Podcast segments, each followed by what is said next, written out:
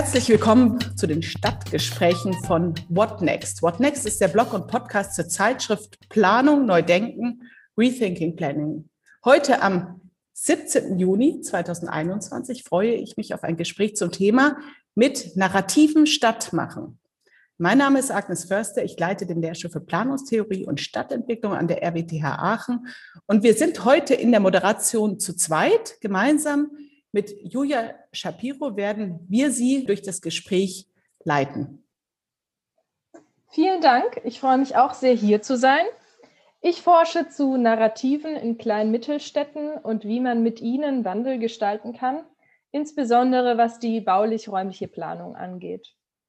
Die Forschung ist eingegliedert in das von der Robert Bosch Stiftung geförderte Graduiertenkolleg Mittelstadt als Mitmachstadt, qualitativer Wandel durch neue Kulturen des Stadtmachens.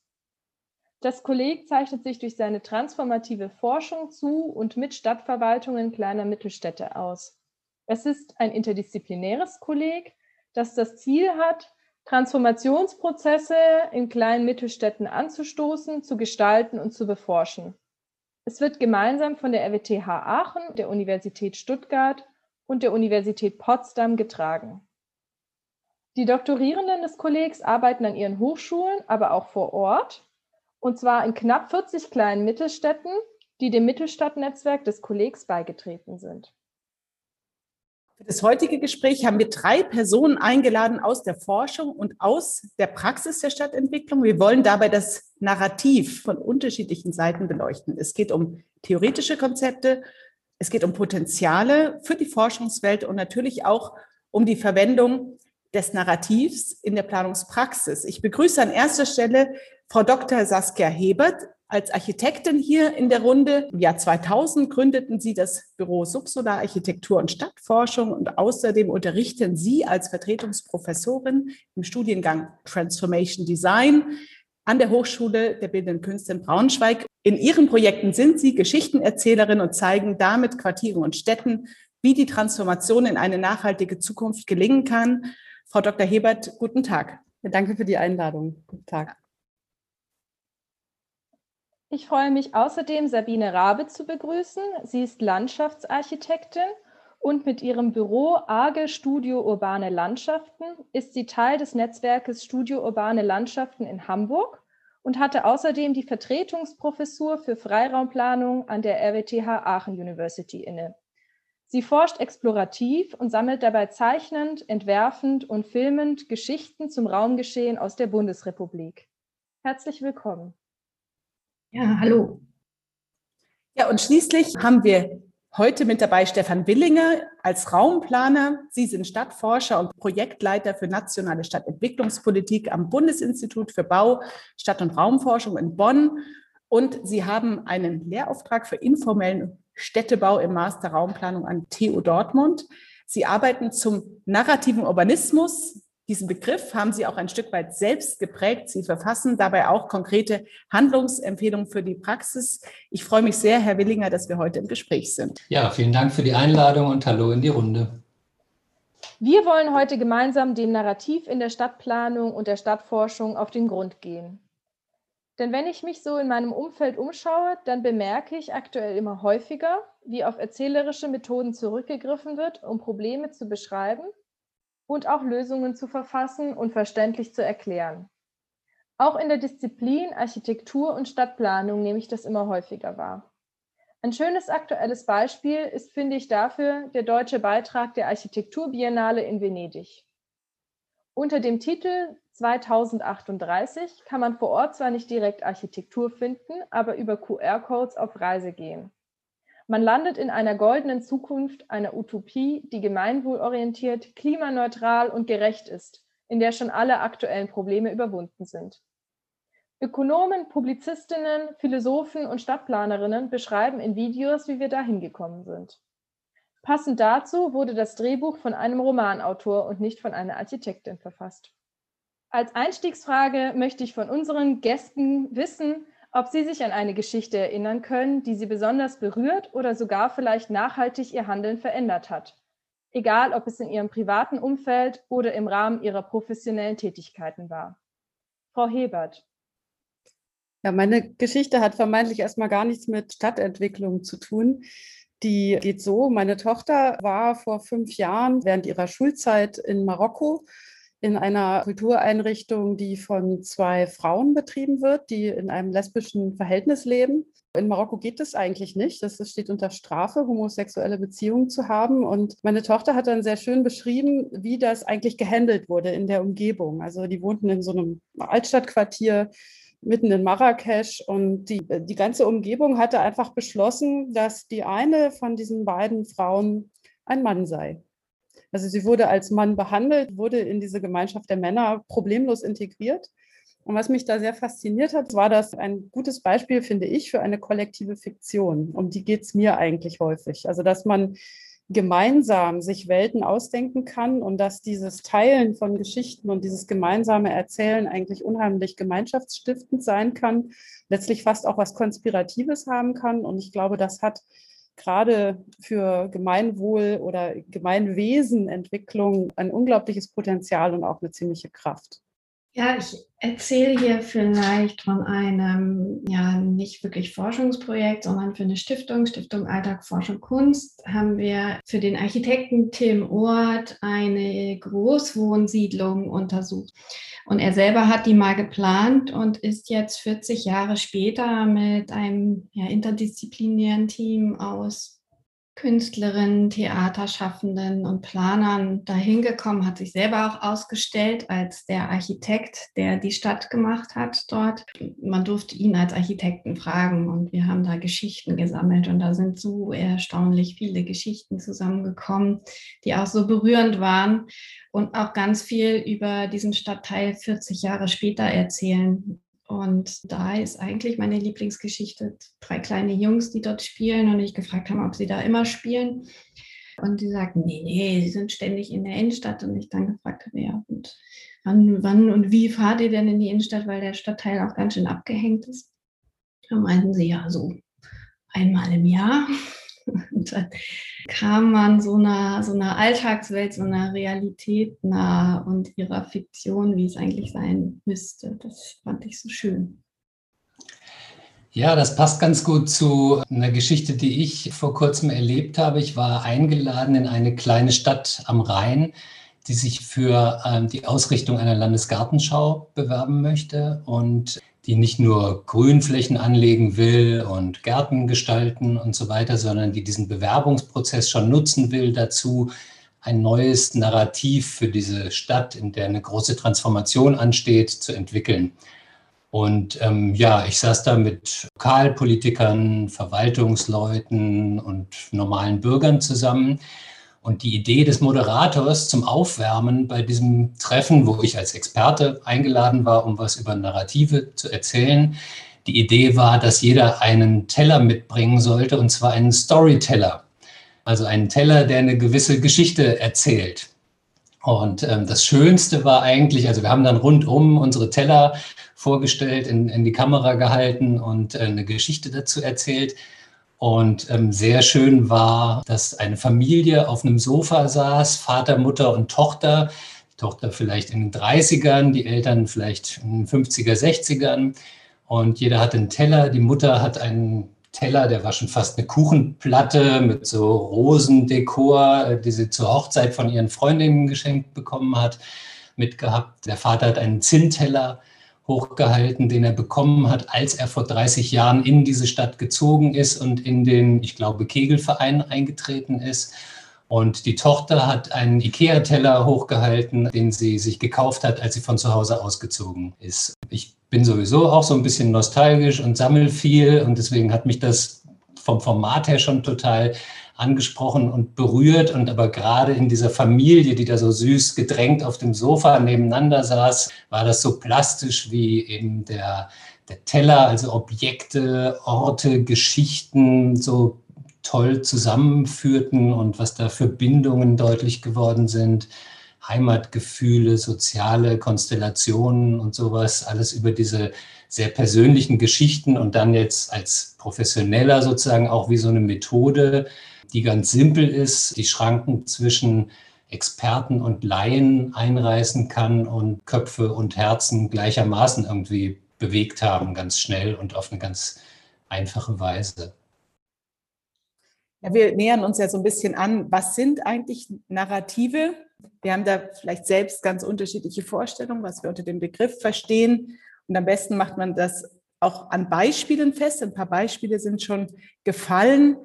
Frau Hebert, Sie verwenden ja professionell Narrative, erzählerische Methoden in der Vermittlung von Projekten. Könnten Sie aus so einem Kontext noch uns einmal ein Beispiel einbringen und erläutern, wie Sie dann auf auch vielleicht die Potenziale von solchen Narrativen blicken? Ich muss davor abschicken, dass ich mich unwohl fühle, wenn man sagt, es geht bei Narrativen nur um die Vermittlung.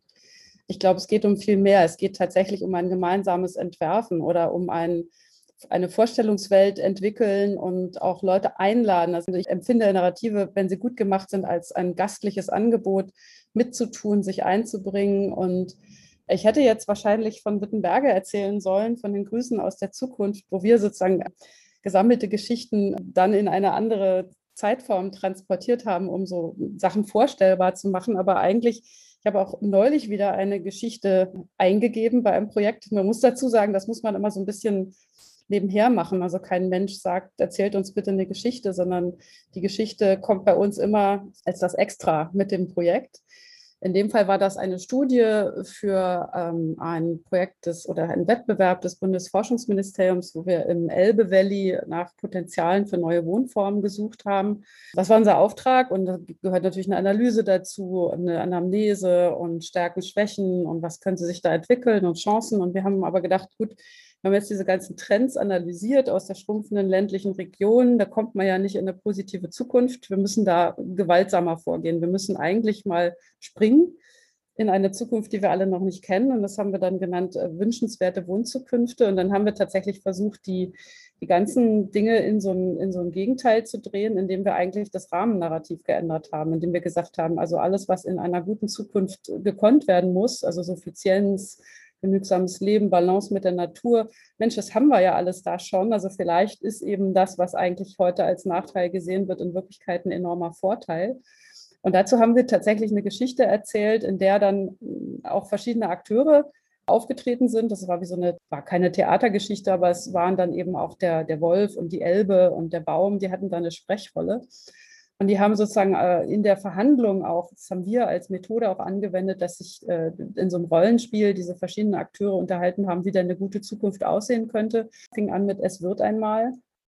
Und dieses Märchen hat eigentlich den anderen, also allen, denen wir es vorgestellt haben, klargemacht, was wir da wollen. Also wir haben ein dezidiert nicht wissenschaftliches Vorgehen legitimiert, indem wir gesagt haben, ja, ist uns klar, das ist jetzt hier keine strenge Wissenschaft, aber wir glauben, dass es das braucht, weil wir einen Quantensprung benötigen und nicht nur ein schrittweises, graduelles Stellschraube hier, da ein bisschen ändern, ein kleines Gesetz zusätzlich, sondern wir brauchen eigentlich einen kompletten Rahmenwechsel. Und das kann man über Geschichten am besten kommunizieren. Ja, vielen Dank für dieses Beispiel aus der Praxis. Sie haben ja auch davon gesprochen, dass Sie unter anderem mit dem Narrativ nicht wissenschaftliche Herangehensweisen legitimieren.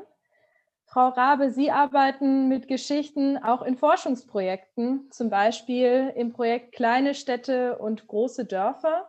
Da war das Geschichtensammeln eine wichtige Methode, die immer wieder im Laufe des Forschungsprojektes aufgegriffen wurde. Können Sie dazu erläutern, was Sie da bewegt hat und wie da die Herangehensweise in Ihrem Team war? Ja, sehr gern. Also vielleicht erzähle ich auch noch mal kurz etwas zum Forschungsprojekt. Es ging uns darum, kleine Städte und große Dörfer zu finden, die weder in der Nähe einer Metropole sind, noch rurale sogenannte Hidden Champions darstellen, irgendwie Probleme mit Schrumpfungsprozessen haben, sondern irgendwie funktionieren, gute Lebensräume darstellen, trotzdem nicht im Einfluss von Metropolen dienen. Und wir wollten dort eben auch untersuchen, welche Rolle im Funktionieren oder in diesen positiven Beispielen äh, der Raum spielt. Und dann haben wir aber trotzdem beim Menschen angeknüpft, weil wir gesagt haben, okay, wir gehen hier von einer Raumkultur aus. Also wir gucken uns eigentlich immer an, was die Menschen in diesem Raum genau machen. Wir nennen sie jetzt auch nicht Baukultur, sondern Raumkultur. Das ist dann der erweiterte Begriff von Hille von Seggern mit dem Raumgeschehen, was wir uns da genauer angucken wollten. Und dazu gehören natürlich die Menschen und wie die Menschen in diesem Raum handeln, wie sie ihn nutzen, wie sie eben dort auch ihr gutes Leben sich selber schaffen. Und das haben wir, wir haben erst die Bürgermeisterinnen und Bürgermeister gefragt, wen würden Sie denn jetzt als erstes mal fragen, um eine Geschichte bitten oder dass wir sie besuchen. Und dann haben, waren wir aber auch ganz viel explorativ unterwegs und haben wirklich Geschichten gesammelt. Und wir arbeiten immer mit der Lili Talgott zusammen als Filmemacherin, weil eben auch das Medium Film diese Geschichten super transportieren kann ja, haben damit auch schon in Forschungsprojekten vorher gute Erfahrungen gemacht. Und wir glauben, dass in diesem Geschichtensammeln, dass wir da ganz tief in die Alltagswelten der Menschen und ins Raumgeschehen einsteigen können und daraufhin eben auch diese wieder in die Zukunft denken können und spezifische Empfehlungen für die Räume machen können. Wir haben das jetzt auch so gemacht, dass wir dann vier Filme, also dass wir auch bei wiederkehrenden Themen und Geschichten auch wie so ein Dokumentarfilm, dann, wir haben es immer ein Geschichtenknäuel genannt, dann zusammengefasst haben und das eben auch für andere Gemeinden interessant gemacht haben. Und das Wichtige eigentlich am Ende ist, dass wir eben direkt an diesen Geschichten anknüpfen und damit auch die Herausforderungen im Kern treffen, glauben wir, und auch die Empfehlungen an etwas oder in etwas Machbares anknüpfen. Und dafür sammeln wir halt diese Geschichten. A, um genau das, die Raumkultur zu verstehen. Wie nutzen die Menschen auch den Raum? Und B, um auch an die Zukunft direkt anknüpfen zu können. Also eigentlich ist es so ein bisschen methodisch auch wie Brücken bauen, also Zugang finden zu etwas und in dem Fall sowohl zu diesem Alltag, uns als Schreibtischtäterinnen, die wir manchmal sind, oder anderen Stadtplanerinnen, die auch viel an Schreibtischen sitzen oder in Zoom-Konferenzen, aber auch diesen Zugang in diese Zukunft. Hm. Darf ich noch einmal ergänzen und vor allen Dingen unsere Vorurteile abzulegen? Das ist am wichtigsten. Also wir kommen immer mit einem Päckchen in die Räume rein und mit diesen Geschichten legen wir eine Menge Vorurteile ab. Ähnlich wie die Geschichte am Anfang von Saskia Hebert. Ja, das gibt ja so verschiedene Ebenen von Raum und es gibt meines Erachtens eben schon so eine mentale Vorstellung oder eine mentale Raumebene, die eben super starken Einfluss hat, sowohl auf Fragen der Steuerung von Raum, also Governance-Fragen, aber auch auf das Raumgeschehen. Und deshalb scheint mir das so. Diese durchschlagende Wirkung des Narrativs mag daran liegen, dass man so eine, so eine ganz besondere Ebene adressiert, die eben sehr hintergründig ist und unglaublich viel prägt. Aber Herr Willinger, Sie sind da ja auch in dem Bundesinstitut, glaube ich, ganz ausgeprägt mit einem Überblick ausgestattet und bringen eben auch dieses Konzept äh, voran. Ich nehme an, dialogisch mit Ihren Erfahrungen, die Sie haben, ja auch mit den vielen Projekten, die Sie betreuen. Sie nennen dieses Konzept narrativen Urbanismus. Was bedeutet das eigentlich für Sie und wie sehen Sie diese Brücke zwischen eben vielleicht diesem Narrativ als Zugang, als Methode und diesen Fragen der Stadtplanung und der Stadtentwicklung? Mhm. Ja, das ist äh, komplex und es ist tatsächlich, ich finde es gut, dass wir es hier heute mal besprechen, weil es ist noch nicht so richtig ausgearbeitet, glaube ich. Wir sind in so einem Stadium, wo wir äh, denken, dass das ein total wichtiges und prägendes Thema ist, aber die in vielen anderen Disziplinen schon vielleicht Ausarbeitung, begriffliche Ausarbeitung noch nicht so da ist, ähm, wie sie vielleicht sein sollte. Ich beschäftige mich schon total lange, im Grunde seit dem Studium damit. Ich war mal in Frankreich und habe da Poststrukturalismus gehört und die Diskussion zur Postmoderne mitbekommen. Und da war immer ganz klar, dass wir über Sprache uns den Raum erschließen und dann das auch wiederum unsere Handlungen prägt. Und ähm, das ist jetzt das, was ich im Moment, weil ich sehr viel mit Stadtmacherinitiativen arbeite und die dann wieder gebremst werden durch bestimmte Narrative und Rollenverständnisse, die in Verwaltungen vorherrschen, immer noch das als einen prägenden Faktor gesehen habe und deswegen das Thema für mich wieder so ein bisschen wichtiger geworden ist und in den Vordergrund gerückt ist in den letzten paar Jahren. Ich sehe es aber jetzt auch zum Beispiel, ich sitze in vielen Runden, wo es um die Zukunft der Innenstädte geht. Und auch da sieht man total, wie Narrative dis diese Diskussion prägen, also ob man über Innenstädte als Orte des Einkaufens redet, wo dann jeder Stau ein Problem, jede Kulturveranstaltung ein Frequenzbringer und skatende Jugendliche Störer sind, oder ob man anders darüber redet und andere Geschichten erzählt und damit zu einem neuen Narrativ kommt, das ist natürlich dann für die Entwicklung unserer Innenstädte grundlegend anders. Wenn ich nur nach Frequenzbringern suche, dann habe ich andere Ziele, habe andere Methoden und werde zu anderen Nutzungen kommen, als wenn ich eine Innenstadt als lebenswertes Quartier oder sowas thematisiere und, und darum herum Geschichten suche und erzähle. Also das nur so als Beispiele. Ich würde sagen, als Arbeitsdefinition sind Narrative für mich sinnstiftende Erzählungen, die soziale Werte transportieren. Und ich äh, rede davon oder übernehme das aus der Theorie, dass es kleine und große Geschichten gibt, kleine Geschichten, die wir im Alltag immer wieder erzählen und größere Geschichten, die ich dann Narrative nenne, die so ein bisschen das Kondensat davon sind. Also wenn kleine Geschichten sehr plausibel sind, dann verdichten sie sich irgendwie zu diesen Narrativen.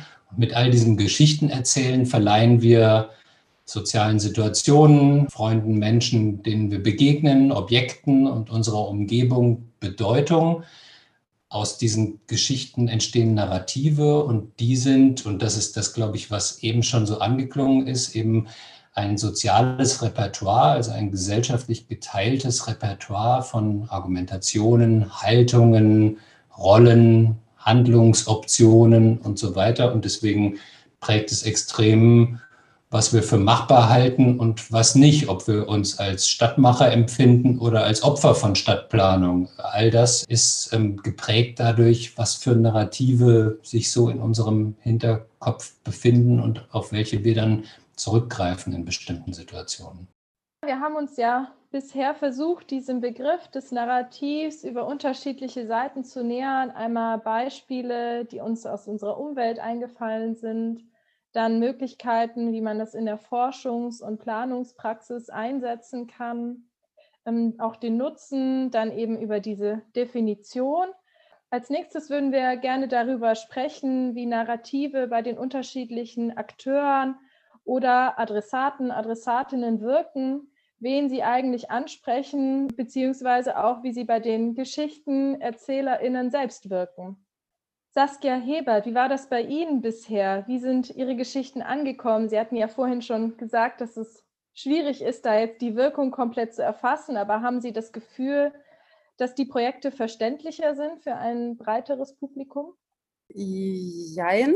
Ich glaube, dass da es uns ja nicht nur darum geht, irgendwelche Planungen, die wir eh uns schön ausgedacht haben, zu verkaufen, würde ich sagen, das ist ganz wichtig. Also in unserer Arbeit ist das eben auch ein Teil des, des Geschäfts, zu sagen, ich fand das sehr gut, auch wie Sabine Rabe das gesagt hat, wir müssen ja auch erstmal lernen zuzuhören. Also wir können ja nicht einfach nur erzählen, erzählen, erzählen, sondern wir müssen ja auch verstehen, wie andere ihre Umwelt deuten und äh, zum Beispiel das Wittenberge-Projekt, das war davon geprägt, dass wir eigentlich nur kollagiert haben, was uns die Menschen eh erzählt haben und was wir aus unserer beruflichen Praxis von woanders kannten. Also wir haben da ja Geschichten erfunden, die sich unserer Meinung nach morgen so dort ereignen können, wo aber jetzt nicht unbedingt jemand drauf kommt, der in Wittenberge wohnt. Und wir wollten eben, dass Menschen, die sich vielleicht gemeint fühlen von diesen Geschichtenerzählern auf unseren Plakaten, die Idee haben, ich könnte ja selber was tun. Also das ist also aus der Transformationsbeschäftigung mir ein Anliegen. Wir haben tolle Theorien und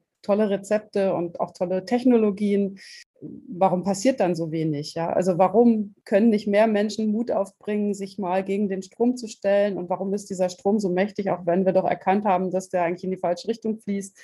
Das sind die Fragen, die mich umtreiben. Und ich würde denken, dass die Wirkung das ist eben nicht messbar, das ist fast homöopathisch. Also ob das jetzt irgendjemand dazu gebracht hat, konkret eine von diesen Vorstellungen umzusetzen, da in Wittenberge, glaube ich bisher nicht, habe ich nicht gehört. Man erfährt aber auch eben nicht alles. Ein Projekt ist irgendwann vorbei und dann kriegt man auch nicht mehr alles erzählt, was da stattfindet. Und ich habe ein Grundvertrauen, dass, es, dass das geschehen muss, also dass wir alle an der sozialen Norm kratzen müssen und äh, es eigentlich völlig egal, was da bei wem ankommt. Hauptsache, es kommt irgendwas an. Und dass es eigentlich darum geht, diesen Dialog und diesen Diskurs zu führen. Da, da sehe ich uns eben auch in der Pflicht als Entwerfende, weder so eine Komplexitätsreduktion zu machen und zu sagen, eben Frequenzbringer it is, ja, und über was anderes reden wir hier gar nicht, noch, dass wir so tun, als würden wir jedes Mal die Welt neu erfinden, wenn wir irgendwie vorschlagen, dass man doch da an der Stelle auch vielleicht ein Mehrgenerationenhaus bauen kann. Also ich glaube, da müssen wir uns eine Flughöhe suchen, wo wir weder unter noch überkomplex agieren.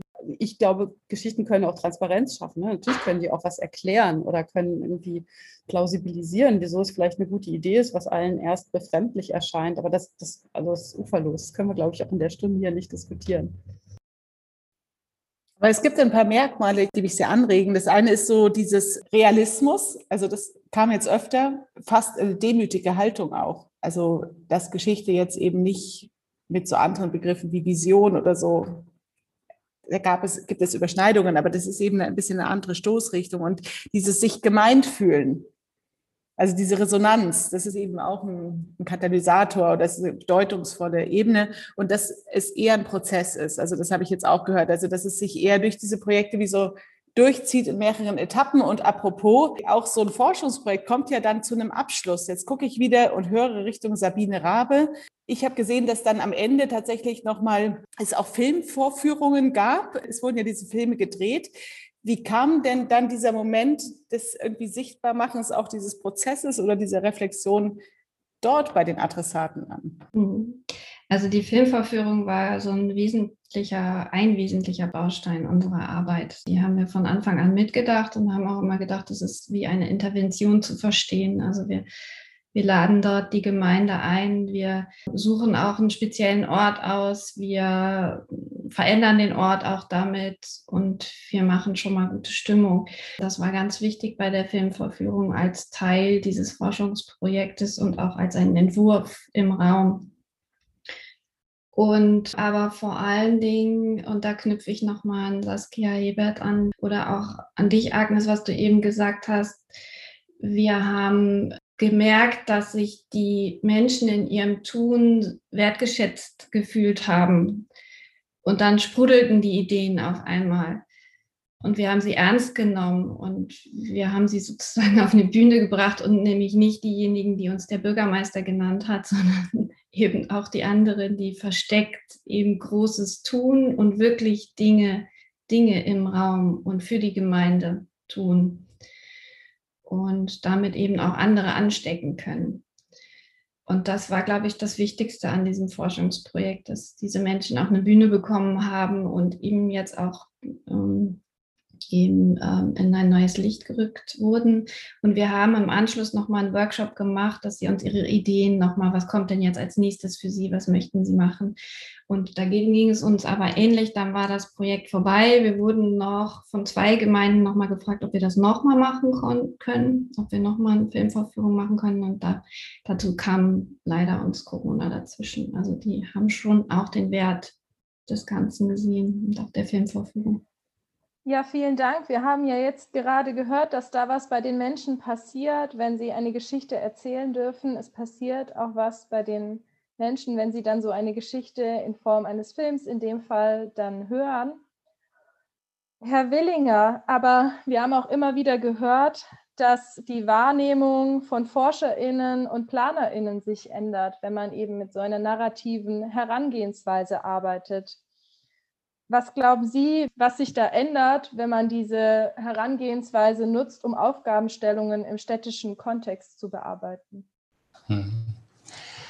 Ja, ich finde, das ist schon ganz gut jetzt an den beiden Beispielen so rausgekommen. Für mich ist es, ist dieses Arbeiten mit Narrativen ähm, mehr als eine Methode, sondern es ist schon auch ein neues Planungsverständnis. Und die Frau Rabe hat es gerade auch schon gesagt, also dieses Ernstnehmen und Zuhören ist etwas, was, was jetzt Planer noch nicht so betreiben. Das ist für die, glaube ich, noch eine relativ fremde Tätigkeit. Also es ist doch, obwohl wir seit Jahrzehnten uns wünschen, dass Planung kommunikativ und kooperativ verlaufen soll. Also Planer reden immer noch in Expertennarrativen letztlich und das ist für mich immer noch so ein Ingenieurverständnis. Es werden Pläne gemacht und die werden umgesetzt.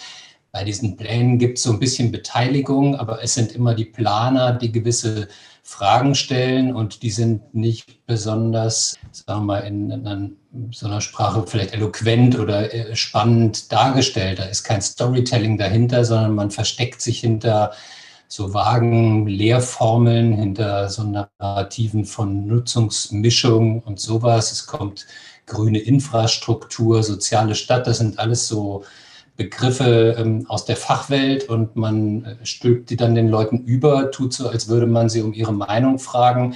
In Wirklichkeit will man aber eigentlich nur, sie Ja und Amen sagen. So, und das wäre bei mir bei einem narrativen Urbanismus, wie ich es jetzt mal als Arbeitsbegriff genannt habe, wäre es genau das nicht, sondern da geht es eben um Stadtgeschichten und um das Stadtleben und um eine ganz andere Ebene, auf der man nachfragt, zuhört und respektvoll mit den Antworten umgeht. Und ich habe vor einigen Jahren mal ein Projekt begleitet. Also es gibt in allen Städten kommunale Integrationskonzepte. Das ist so ein planerischer Ansatz. Da werden auch viele Akteure zusammengeführt. Das ist ein total sinnvolles, wichtiges, planerisches Instrument.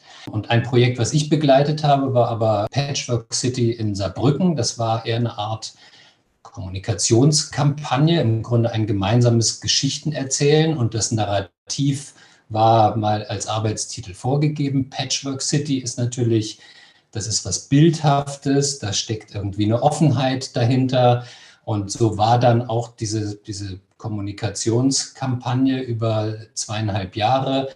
Da gab es Impulse, da gab es äh, Verfremdungsaktionen im Raum, eine Hymne wurde gemeinsam komponiert, es gab Guerilla-Marketing, und es sind ganz offene und vielstimmige Geschichten dabei entstanden. Also das ist ein, eine ganz andere Ebene von einem Prozess, der auch irgendwie ein Planungsprozess ist. Das hat das Stadtentwicklungsamt mit der Sozialplanung und mit der Integrationsbeauftragten zusammen gemacht. Also die gleichen Leute, die sonst diese schönen Integrations- Konzepte machen, die dann so dick sind und in Regalen stehen, die schon auch handlungswirksam sind, aber ganz anders, auf einer ganz anderen Ebene. Und für mich wäre schon der Anspruch bei einer partizipativen Stadtentwicklung, dass man versucht, eben solche offenen Geschichten anzubieten, in die sich viele Leute einklinken können und die dann eine andere Attraktivität, finde ich, erzeugen für, für unterschiedliche Menschen und Akteure da wird eigentlich die kulturelle Ebene auch angesprochen. So verstehe ich das in den Städten, in den Organisationen gibt es ja auch eine Kultur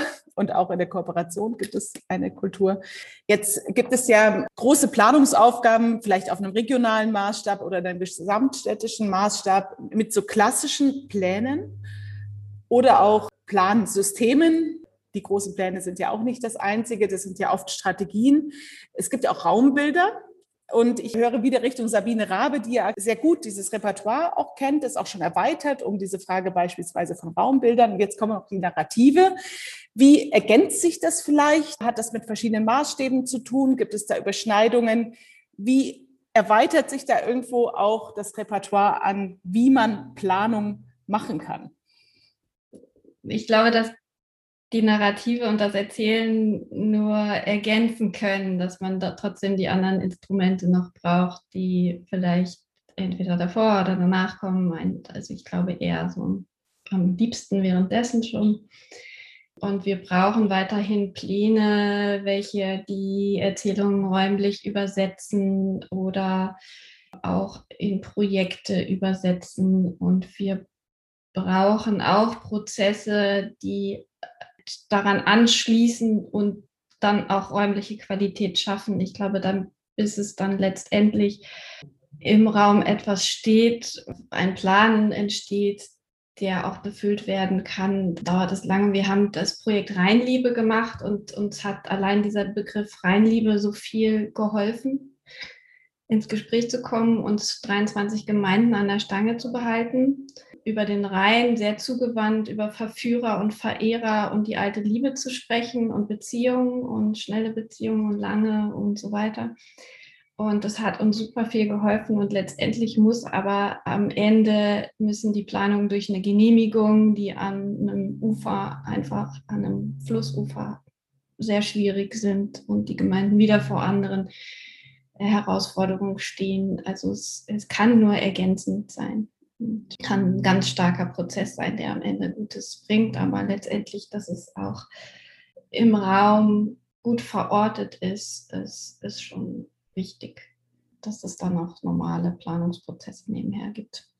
Deshalb wäre es schön, wenn, wenn die Planerinnen und Planer bei alles beides drauf hätten, also Narrative erfinden, zuhören und sie in konkrete Planung zu übersetzen.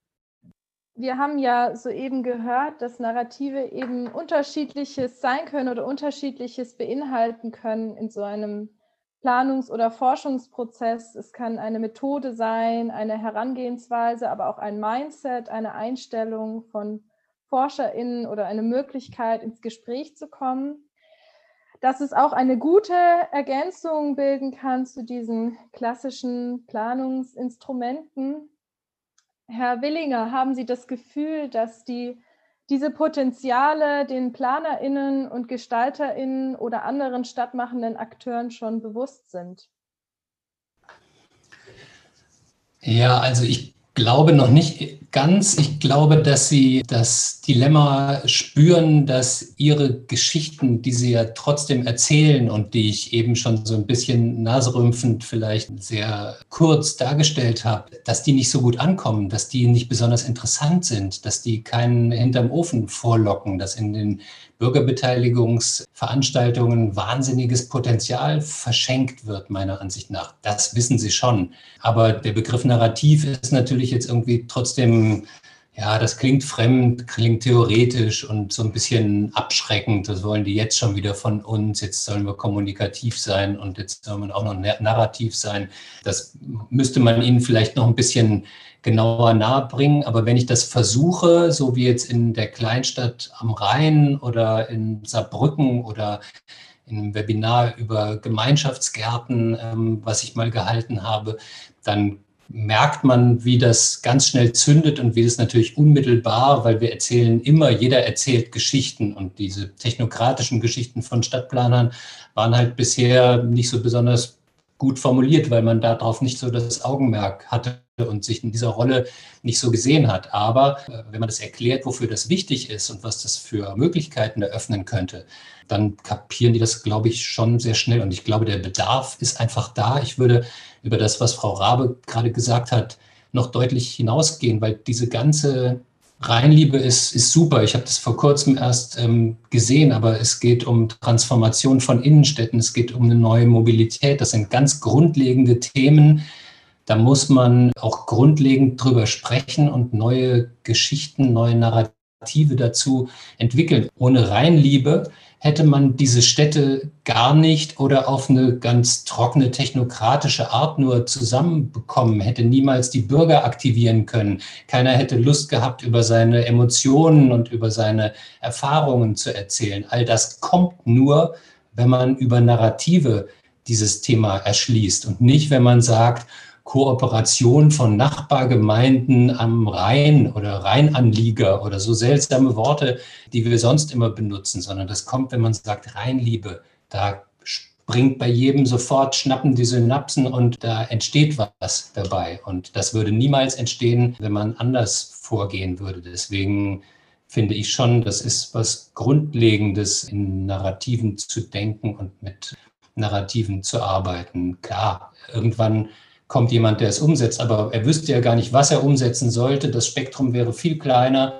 wenn er nicht vorher über Geschichten diese ganzen Ideen geschöpft hätte. So, also vielleicht ein bisschen überzogen, aber nicht so viel. Ich kann mich erinnern, dass wir schon sehr viel auch gearbeitet haben, so zu Bildern in der Raumentwicklung, so in den Nullerjahren war das auch ein großes Thema.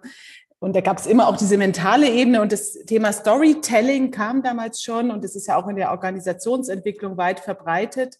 Und dennoch sprechen wir heute, 2021, nochmal darüber. Das ist ja in der Planung oft so. Selten erfindet man was neu, trotzdem ist die Relevanz da. Und ich glaube, dieses Grundlegende, das habe ich gehört, dass es also um eine Form des Wandels geht, der im grundlegend ist und nicht so im Reparaturbetrieb arbeitet, so bei den Symptomen. Und das andere hat vielleicht auch mit dieser Komplexität zu tun, sowohl räumlich, wenn man dann dieses beispielsweise grenzüberschreitende Arbeiten hat, oder auch, wenn man das sektoral betrachtet, über die Fachbereiche hinweg und auch die Komplexität der Aufgaben. Also da gibt es vielleicht wenn man sagt, es ist auch ein Planungs, eine Methode oder es ist ein Zugang, um räumliche Fragen zu bearbeiten, dann sind das doch elementare Begabungen, die nochmal genauer erkundet werden können. Und das Ganze ist diese Primärerfahrung des Storytelling, die ja so alt ist wie die Menschheit alt ist und die eben diese wahnsinnige Magie hat. Ja, man muss ganz schön multitalentiert sein. So kommt mir das jetzt vor. Herr Willinger, Sie sagen ja auch, dass vielleicht Planerinnen an Grenzen stoßen, weil ihre Sprache nicht verstanden wird, weil sie keine passende Sprache anbieten. Und insofern hat es mit Fähigkeiten von Planern zu tun und trotzdem soll man auch Pläne machen können. Also Stichwort, äh, was für Talente benötigen wir auch, ähm, die wir vielleicht auch ausbilden. Und da würde ich gerne nochmal Frau Hebert darauf ansprechen, wie Sie denn glauben, wie man solche Fähigkeiten vermitteln kann oder vielleicht auch sich aneignen kann. Ich glaube, jedes Architekturbüro ist auch ein Ausbildungsbetrieb. Jedes Stadtplanungsbüro führt immer junge Menschen heran. Das heißt, die Ausbildung ist nicht nur eine Frage der Universität, sondern auch der Praxis. Wie blicken Sie denn auf diese Fähigkeiten, insbesondere des Geschichtenerzählens der Narrative? Ja, das ist ein schönes Stichwort, die Fähigkeiten. Also ich habe ja vor, war das auch schon wieder zwei Jahre her, bei, bei Making Futures im Haus der Statistik habe ich zum ersten Mal ein Format ausprobiert, das hieß das Transformation Fitness Studio. Da konnte man also seine Transformationsfähigkeit trainieren und das ging genau um drei Fähigkeiten, nämlich die Sustainability, also die Fähigkeit, Sachen zu erhalten und die Preferability, also die Fähigkeit, sich auch Alternativen vorstellen und wünschen zu können, die ist unter Entwerfenden Gott sei Dank recht häufig. Die findet man dann an anderen Orten nicht so ausgeprägt. Und eben, was wir jetzt gerade die ganze Zeit diskutieren, das fällt in diesem Dreiklang unter die Responsibility. Das ist ein Begriff von Donna Haraway, die damit meint, wir müssen Verantwortung übernehmen und wir müssen aber auch antwortfähig sein. Also wir müssen zuhören können, wir müssen übersetzen können, wir müssen diese Brücken bauen. Und ich glaube eigentlich, dass jeder Ausbildungsbetrieb, ob das jetzt ein Architekturbüro oder eine Uni oder von mir aus auch eine Bäckerei ist, eigentlich notgedrungen diese drei Fähigkeiten irgendwie schulen muss und jeder Mensch auch die selber sein ganzes Leben lang immer wieder trainieren möchte. Das ist eigentlich auch ein Grundbedürfnis. Vielleicht könnte ich so sagen, ich, ich glaube, dass wir uns da weiterentwickeln müssen und dass wir eben auch an diesen Konzepten arbeiten müssen und auch diese Verantwortung erkennen, schon im Studium. Also ich wünsche mir das von jungen PlanerInnen, dass sie nicht sagen, ja, die Vorschriften waren so, der Investor wollte halt diese Quadratmeter, hätte ich es nicht gemacht, hätte es ein anderer gemacht, sondern dass man eigentlich aus einer validen Analyse, die auch eine Kritik sein kann, die als Narrativ aber auch ehrlich gesagt weniger wehtut als als äh, wissenschaftliche Beschreibung, dass man aus diesen unvoreingenommenen Betrachtungen und aus diesem Zuhören muss man manchmal eben auch sagen, es ist nicht immer das Haus die richtige Antwort auf eine Frage. Es ist nicht immer eine Planung, die hilft. Wenn Planung helfen soll, dann muss die eben wiederum offen bleiben. Also die Planung muss eigentlich die, das Zeug haben, neue Geschichten zu produzieren. Das wäre meine Forderung an. Also öffnet die Zukunft für neue Planung und neue Geschichten. Da haben Sie ja auch schon super in die nächste Frage übergeleitet, darüber gesprochen, welche Fähigkeiten es eigentlich braucht. Und dann jetzt nochmal konkret, Frau Hebert, wenn Sie den HörerInnen des Podcasts einen letzten Tipp geben müssten zum guten Geschichten erzählen in der Stadt, welcher wäre das? Immer erstmal die vorherrschende Narrative in Frage stellen. Autogerechte Stadt wissen wir, funktioniert nicht mehr. Aber man darf ruhig an alles ein Fragezeichen machen. Auch die menschengerechte Stadt finde ich ehrlich gesagt ziemlich fragwürdig denkt alle immer über, darüber nach, wie alles auch anders sein könnte. Und dann unterhalten wir uns über die ganz vielen verschiedenen fantastischen Möglichkeiten, statt ständig über Probleme. Frau Rabe? Ja, jedes Narrativ, jedes Geschichte ist auch ein Entwurf, der sozusagen die Komplexität unserer Lebensräume abbildet. Und ich möchte einfach nur zum Entwerfen animieren, die Zukunft entwerfen. Und Stefan Willinger? Ich würde empfehlen, die Planerfloskeln mal zu vergessen, städtebauliche Kriterien zur Seite zu schieben und ja, sich seine Kinder oder wie bei mir seine demente Mutter schnappen und mit denen mal durch die Stadt gehen und sich anhören, was die für Geschichten zu erzählen haben. Und das schult unheimlich, um dann vielleicht beim nächsten Mal auch mit dem Eigentümerverein oder der Quartiersgenossenschaft genauer zu sprechen oder anders zu sprechen über Stadt, als man es bisher gemacht hat. Ja, diese vielen Talente, die wir brauchen, die können wir eigentlich gemeinsam entwickeln. Und das ist ja das Stichwort Einladung. Das hatten Sie ja vorhin gesagt. Man lädt Menschen ein und man lädt auch die Kompetenzen, Menschen mit Kompetenzen, mit auch Kopf, Herz und Hand letztlich. Äh, ohne Herz geht es dann auch nicht. Irgendwie etwas einzubringen, oder? Und die Planungsprozesse gemeinsam zu entwickeln. Und das fand ich ein sehr schönes nochmal ähm, und sehr basale Gedanke anders sehen und anders sprechen. Ja, einmal die Sprache wechseln, sich so in einem anderen Gewässer üben, ne? mal, mal das Medium wechseln. Das ist vielleicht auch sehr erholsam für uns. Erholung ist, glaube ich, ein gutes Stichwort jetzt auch im Juni 2021. Wir werden da alle noch ausgiebig viele Formen von Erholung erproben die auch manchmal mit Intensivierung zu tun hat, nämlich der sozialen Interaktion, die wir jetzt wieder erlernen müssen. Und da passen vielleicht auch die Geschichten ganz gut hinein als eine sanfte Form, das zu tun. Also wir bedanken uns sehr. Es ist ein Anfang gemacht und es ist aber auch ein fortgehendes Gespräch, was auch sicherlich über viele Generationen schon geführt wurde, das Geschichten erzählen, was jetzt aber wieder auch wichtig ist, was wir wahrnehmen sollten und was wir neu einüben und erproben sollten und hier mit der Gelegenheit, uns dazu auszutauschen, gemeinsam zu reflektieren. Also der Dank geht an Sie, äh, Frau Dr. Saskia Hebert, Frau Sabine Rabe und Herr Stefan Willinger. Danke für das Gespräch. Es war sehr anregend. Und an die Hörerinnen und Hörer, hören Sie wieder rein. Planung neu denken. Sie merken, es ist fortwährend aktuell.